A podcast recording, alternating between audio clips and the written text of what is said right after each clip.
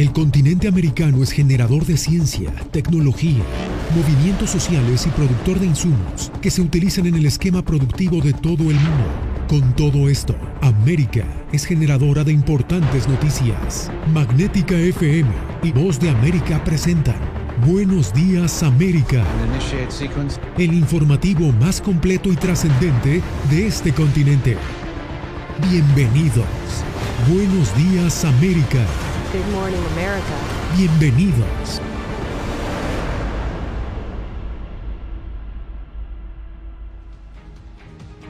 ¿Qué tal? Bienvenidos al Mundo al Día. Los ojos del mundo siguen puestos en Ucrania. Su presidente Volodymyr Zelensky recibió este martes una nueva expresión de solidaridad internacional ante la posibilidad de una invasión rusa.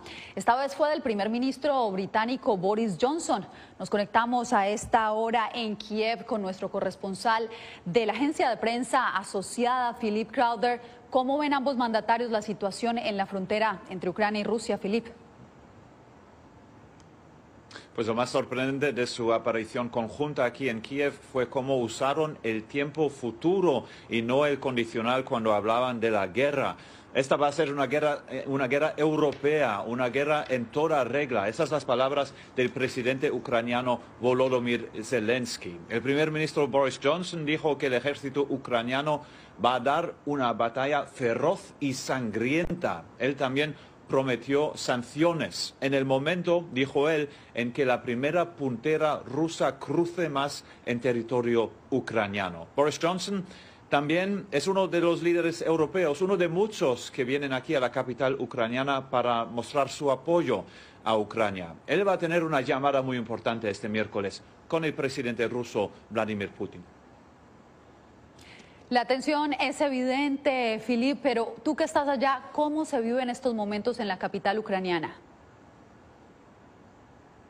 pues el espectro de Putin se cierne sobre Ucrania. La verdad es que estamos aquí bastante lejos del frente en el este, en la región de Donbass, pero hay otra frontera a solo unos 170 kilómetros de aquí, la frontera con Bielorrusia, y ahí también hay una presencia masiva de tropas rusas. La gente aquí en Kiev está intentando hacer sus cosas normales, diarias, pero también se están preguntando qué sucederá y dónde y cuándo. Hay muchos aquí eh, que tienen miedo, pero que también dicen que están listos para defender a su, país y de hecho hay bastantes civiles que ya se están ejercitando con ex oficiales del ejército ucraniano, por si acaso.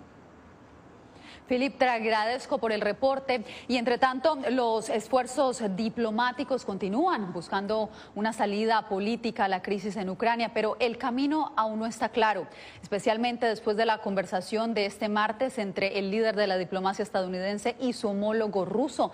Celia Mendoza ha estado atenta de esta información. ¿Ha habido algún proceso diplomático, Celia, en las últimas horas? Hasta el momento sabemos que avanzan las negociaciones entre los Estados Unidos, Rusia y la OTAN y regresarán a la mesa de conversaciones en Berlín la próxima semana bajo el formato de Normandía. Sin embargo, no hay avances significativos. Se espera que la Casa Blanca pueda estar preparando una opción para presentarle al gobierno ruso mientras todavía no reciben el documento de respuestas por parte de Moscú después de haber entregado una carta explicando cuáles eran las posiciones referentes a las peticiones hechas por Vladimir Putin. En las trincheras de Solote, en la región de Luhansk, en Ucrania. Sí. No dispararon durante tres días. Tres días fue la última vez. La guerra continúa. De repente, atacaron con lanzagranadas y armas de fuego.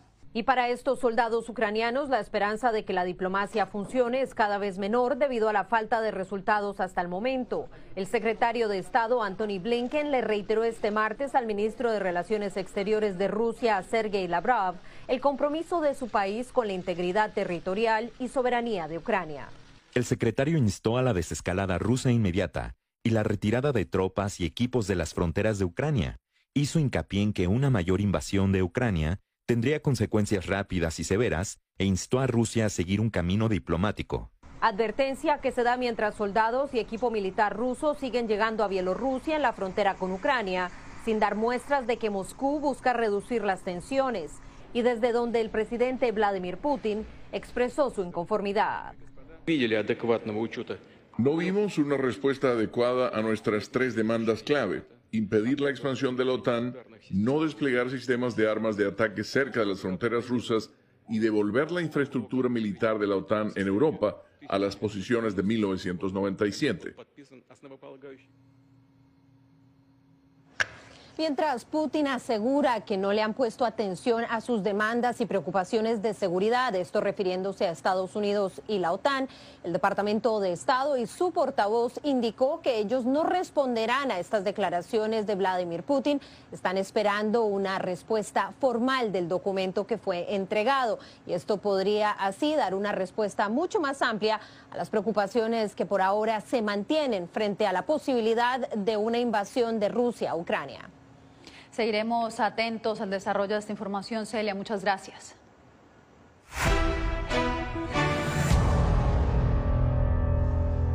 Hace pocos minutos, la farmacéutica Pfizer solicitó al gobierno estadounidense autorización para inmunizar a niños menores de 5 años contra su vacuna contra el coronavirus. Jacopo Luzzi nos da detalles. Se espera que la farmacéutica Pfizer solicite en las próximas horas a la Administración de Alimentos y Medicamentos de Estados Unidos la autorización de una vacuna contra el coronavirus para niños menores de 5 años, con un régimen de dos dosis. Una tercera suministración está en estudio. La autoridad sanitaria estadounidense, una vez recibida la solicitud, podría autorizar la vacuna para finales de febrero. En Estados Unidos, cada grupo de edad por encima de los 5 años es ya elegible para vacunas, mientras la variante Omicron ha provocado un fuerte aumento de infecciones entre todas las edades, incluidos los niños.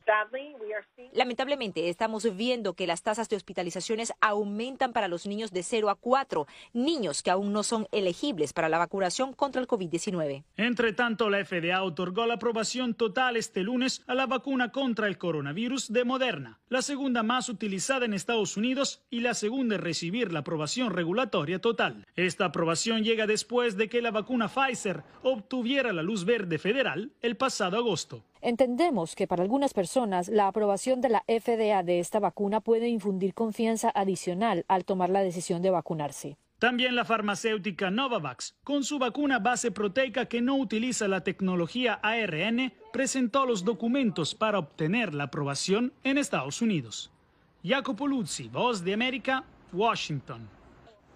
Legisladores de California acordaron restablecer una legislación que les da licencia médica remunerada a empleados enfermos de COVID-19. La medida será de gran beneficio para la comunidad trabajadora de bajos ingresos, muchos de ellos latinos. Verónica Villafañe nos trae el reporte.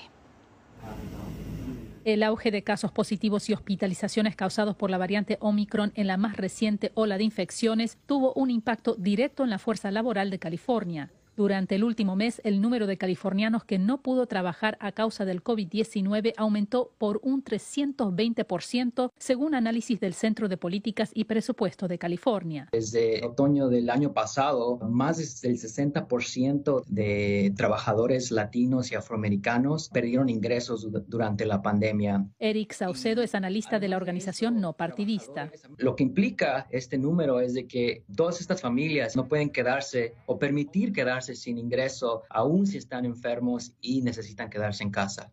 Es por eso que legisladores y el gobernador de California acordaron restablecer legislación de pago por enfermedad por COVID-19, bajo la cual empleadores tendrán que darle a los trabajadores hasta dos semanas de licencia remunerada para recuperarse del COVID-19 o cuidar a un familiar infectado con el virus. Una ley similar expiró en septiembre del 2021. Al extender la licencia por enfermedad a los trabajadores esenciales con COVID y apoyar a las empresas de California, podemos ayudar a proteger la salud de nuestra fuerza laboral y garantizar que los negocios y nuestra economía puedan prosperar. La licencia por enfermedad sería retroactiva para cubrir las ausencias relacionadas con el COVID-19 desde el primero de enero y se extenderá hasta el 30 de septiembre. Los negocios obtendrían hasta 6 mil millones de dólares en recortes de impuestos. Verónica Villafañe, Voz de América, Los Ángeles. Cambiamos de información porque a Colombia llegaron dos ciudadanos venezolanos tras ser expulsados de Estados Unidos. Jair Díaz nos reporta que el gobierno estadounidense ya anunció que estas deportaciones ocurrirán de manera rutinaria. El presidente Iván Duque dijo que los venezolanos deportados a Colombia desde Estados Unidos son personas que aprovecharon su estatus migratorio en Colombia para llegar de forma ilegal hasta el país norteamericano. Este caso de, de las deportaciones se está tratando de personas que tenían estatus migratorio en nuestro país y que aprovechando ese estatus migratorio trataron de entrar ilegalmente a territorio de los Estados Unidos. Por eso se están deportando a Colombia.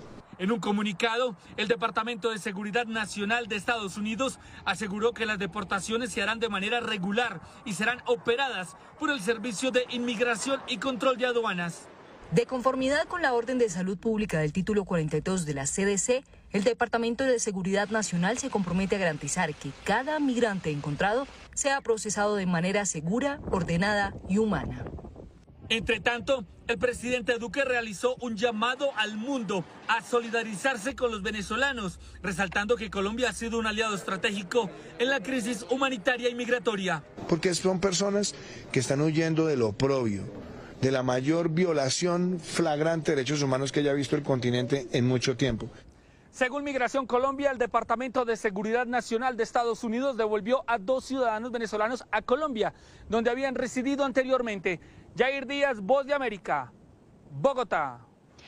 Tras ver morir a su hermana y casi 40 personas, el único sobreviviente del naufragio cerca de las Bahamas habló de su drama y del inicio de sus trámites migratorios en Estados Unidos. José Pernalete nos trae la historia.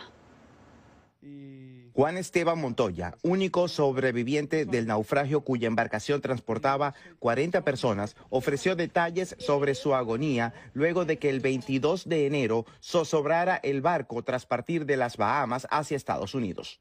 Después de que el bote se voltea, más o menos unas 15 personas se agarran del bote, de las partes del bote, de las partes del motor. En mi caso yo estaba agarrado de la parte del motor. La noche antes de mi rescate es donde yo subo a la, pues donde me encuentran, donde está la foto.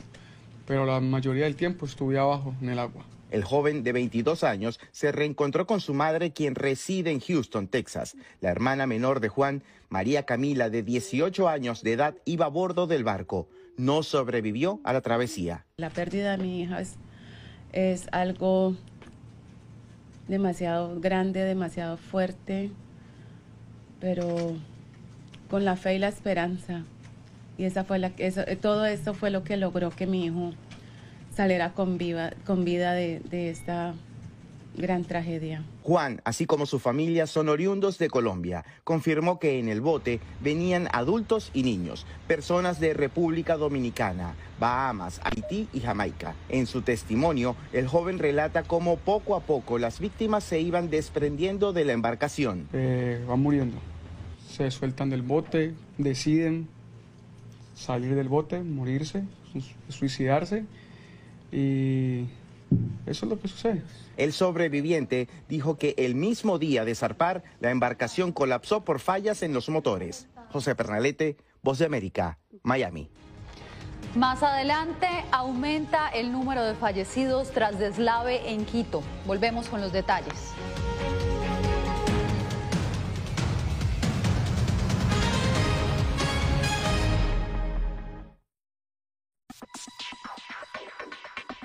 Sabemos que las mascarillas son una de las mejores herramientas para protegernos del COVID-19, pero con la aparición de nuevas variantes, los expertos están descubriendo que no todas las mascarillas cuentan con el mismo nivel de protección. Las mascarillas de respiración, como por ejemplo la N95 y la KN95, son las que brindan el máximo nivel de protección contra todas las variantes de COVID-19. Las mascarillas N95 son certificadas en Estados Unidos y tienen correas que van alrededor de la cabeza mientras que las mascarillas KN95 se fabrican en China y cumplen las normas creadas por ese país. La segunda mejor opción son las mascarillas quirúrgicas desechables. Asegúrese de que éstas tengan un buen ajuste en la nariz, la boca y el mentón, múltiples capas de material no tejido y una varilla nasal. Si no tiene otra opción, use una mascarilla de tela de por lo menos dos capas y sin válvulas de ventilación u otras aberturas.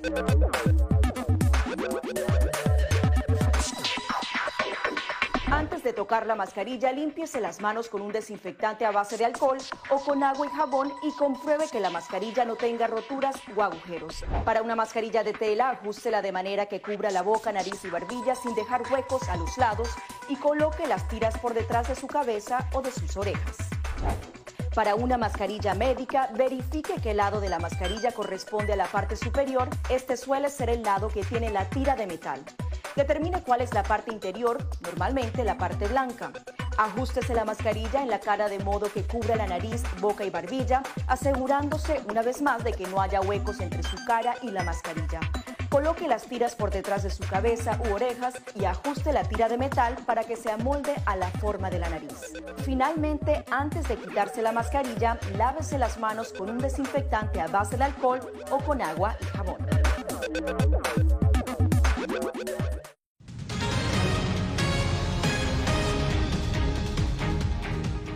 Al menos 20 personas perdieron la vida en las últimas horas debido a un deslave en Quito. Néstor Aguilera se encuentra a esta hora en el lugar de la tragedia. Néstor, ¿cuál ha sido la respuesta de las autoridades? Yasmín, un intenso trabajo desarrollan desde ayer diversos organismos municipales y del gobierno central luego de un aluvión ocurrido justamente en horas de la tarde en el sector de La Gasca, desde donde originamos esta señal que está localizado también en las faldas del volcán Pichincha. La fuerza del agua, acompañada por árboles, lodo y piedras, se llevó todo por delante, poniendo en peligro la vida de decenas de personas que se han ubicado a lo largo de la ruta por donde circuló el agua acompañada de estos elementos. Escuchemos de inmediato uno de los testimonios que recogimos a lo largo de esta jornada acá en esta zona. De la quebrada Santa Clara bajó un gran flujo de lodo lleno de escombros, rocas, basura. Impactó a tres casas y las ha destruido. Arrastró vehículos que estaban esperando. Esta, vía es muy transitada. Vehículos que estaban esperando el cambio de la luz del semáforo. Y más abajo una cancha donde la gente practicaba eh, boli. A través de las redes sociales se advirtió la magnitud de este hecho. Y es importante también mencionar, la Voz de América recogió el testimonio del señor Patricio Sanguña, uno de los ciudadanos más afectados debido a la destrucción de su vivienda. En realidad fue algo terrorífico, fue terrible, fue espantoso, porque yo tenía estacionada mi camioneta ahí, se la llevó, se arrastró y se encuentra a cinco cuadras y era un nivel de 3, 4 metros de lodo con piedras, con, árboles que venían y se estrellaron contra la, la, vivienda, como usted ve, que les afectaron enormemente las viviendas. Yasmín, le voy a pedir a mi camarógrafo brevemente eh, que me apoye con las imágenes que vemos a mis espaldas. El lugar desde donde originamos esta señal era un parque, digo era porque ha, ha quedado prácticamente cubierto en su totalidad por lodo, piedras, palos y todo tipo de objetos que vinieron desde zonas más altas. También podemos advertir 24 horas después que siguen desarrollándose las tareas para restituir el fluido eléctrico en esta zona, así como también eh, la limpieza de las viviendas, de las residencias que han sido más afectadas. En algunos casos, el lodo y el material alcanzó por lo menos los 2 y 3 metros de altura. En cuanto tiene que ver al balance oficial de víctimas mortales, hacia las 15 horas 30 el municipio de Quito informó que se trata de 23. Existen 47 personas heridas y asimismo 23 personas se encuentran desaparecidas. Dramática situación, Néstor. Muchas gracias por el reporte. Bien, y entre tanto, en Costa Rica, dos activistas a las que el gobierno de Daniel Ortega despojó de su nacionalidad nicaragüense cuestionan la naturalización de dos expresidentes salvadoreños prófugos de la ley en su país. Donaldo Hernández nos informa. Ana Quiroz aún no se adapta a vivir de forma permanente en su natal Costa Rica, a pesar que ya transcurrieron tres años desde que la despojaron de su nacionalidad nicaragüense, que había adquirido hace 25 años por su dedicación a la defensa de los derechos de las mujeres. A personas como a mí nos, niegan la posibilidad de seguir en el país en primer lugar y de tener la nacionalidad que escogimos Carmela Monterrey, presidenta de Ciudadanos por la Libertad, el último partido político opositor eliminado, corrió con la misma suerte de Quirós. En agosto de 2021 le revocaron su nacionalidad y ahora vive en Costa Rica como ciudadana estadounidense. Nosotros no sabemos si vamos a poder regresar a Nicaragua ni cuándo. Ambas mujeres denuncian que el gobierno de Daniel Ortega les revocó la nacionalidad por su condición de opositoras. También critican que mientras a ellas se les despoja de la nacionalidad, presuntos prófugos de la justicia salvadoreña han sido naturalizados nicaragüenses. Realmente Nicaragua se ha convertido en un refugio de criminales, como es el caso de Funes, de su familia, de Sánchez Serén. El gobierno de Nicaragua ha defendido la nacionalización de los expresidentes salvadoreños. Sin embargo, defensores de derechos humanos critican la postura del gobierno.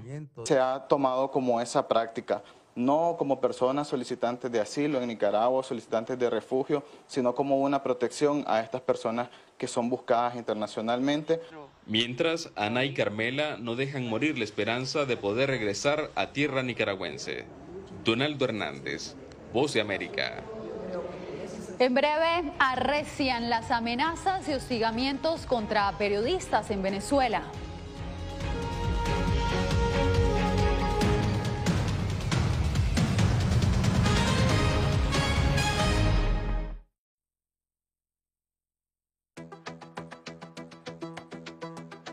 Momentos de crisis políticas y sociales, algunos gobiernos autoritarios recurren al bloqueo del acceso a Internet como herramienta para detener la información que entra o sale de su país. No obstante, existen algunas alternativas que te ayudarán a continuar conectado a la red a pesar de la censura oficial.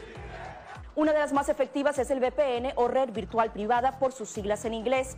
La VPN pretende simular que la persona está en otro lugar del mundo y no en el país que esté restringiendo el acceso a Internet, de manera que es incapaz de detectar esa conexión interna y así se puede utilizar Internet con normalidad. Las ofertas de VPN en el mercado son muchas y las puedes buscar escribiendo las iniciales VPN en los motores de búsqueda, pero es importante descargarla o adquirirla antes de perder la conexión al Internet. Aquí te ofrecemos algunas opciones.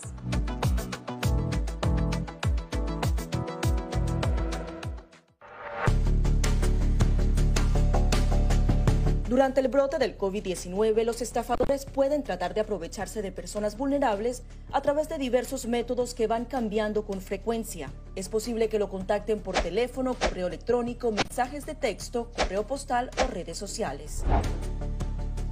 Ten cuidado con ofertas de kits de supuestas pruebas caseras, curas milagrosas o pruebas inmediatamente accesibles. Response Act has made coronavirus testing more accessible immediately. Tras un desastre, organizaciones caritativas falsas aparecen afirmando que tienen vínculos con otras reales. Siempre verifica que la organización sea legítima. Alguien que asegura que trabaja en el gobierno puede pedirte tu información personal o intentar cobrarte cuotas falsas para así ingresar tu cheque de estímulo.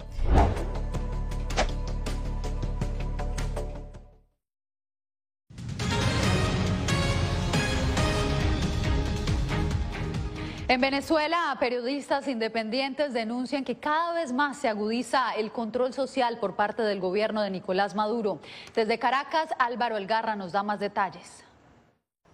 Desde inicios de año, trabajadores de la prensa y defensores de la libertad de expresión han condenado una campaña de descrédito y hostigamiento en Venezuela contra comunicadores sociales por parte de funcionarios y personas allegadas al gobierno de Nicolás Maduro.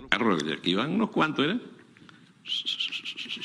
Se buscan por ladrones todos, papá. Luis Carlos Díaz, Naki Soto, Carla Angola. Carlos Correa, director de la ONG Espacio Público, alertó sobre lo que considera como un patrón de amedrentamiento y hostigamiento en contra de los trabajadores de la prensa independiente.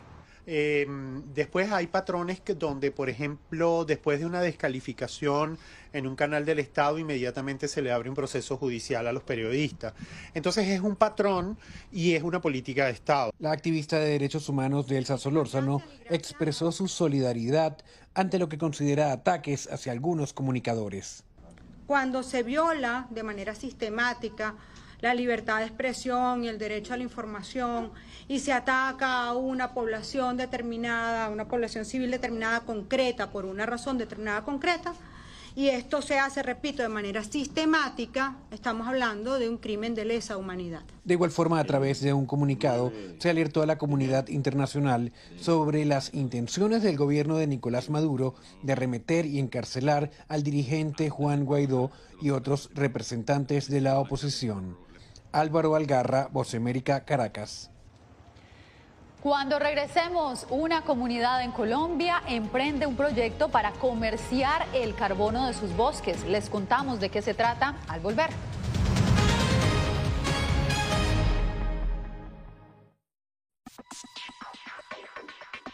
Sabemos que las mascarillas son una de las mejores herramientas para protegernos del COVID-19, pero con la aparición de nuevas variantes, los expertos están descubriendo que no todas las mascarillas cuentan con el mismo nivel de protección. Las mascarillas de respiración, como por ejemplo la N95 y la KN95, son las que brindan el máximo nivel de protección contra todas las variantes de COVID-19. Las mascarillas N95 son certificadas en Estados Unidos y tienen correas que van alrededor de la cabeza, mientras que las mascarillas KN95 se fabrican en China y cumplen las normas creadas por ese país. La segunda mejor opción son las mascarillas quirúrgicas desechables. Asegúrese de que éstas tengan un buen ajuste en la nariz, la boca y el mentón, múltiples capas de material no tejido y una varilla nasal. Si no tiene otra opción, use una mascarilla de tela de por lo menos dos capas y sin válvulas de ventilación u otras aberturas.